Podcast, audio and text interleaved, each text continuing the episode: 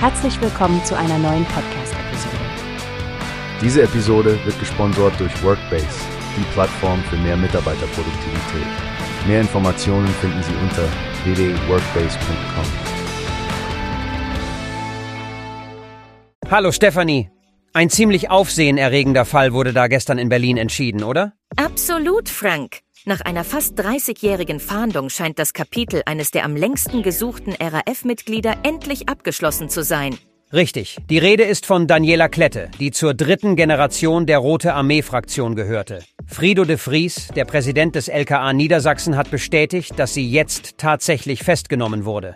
Da haben die Zielfahnder also ganze Arbeit geleistet. Es muss spannend gewesen sein, den Hinweis zu erhalten und dann monatelang die Ermittlungen voranzutreiben. Ja, genau, Stefanie.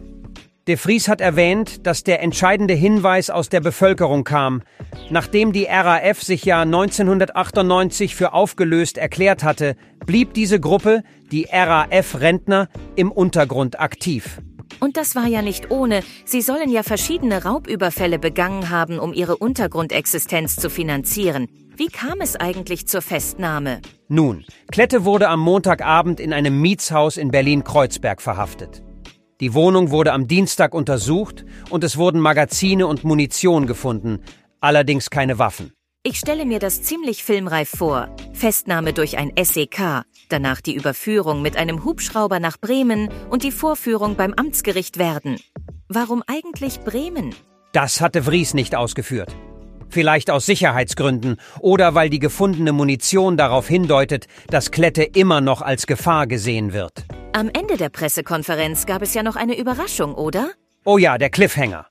Eine weitere Person, vermutlich auch im Alter der RAF-Generation, wurde festgenommen, aber ihre Identität ist noch nicht klar. Klingt, als gäbe die Geschichte noch längst nicht alle Geheimnisse preis.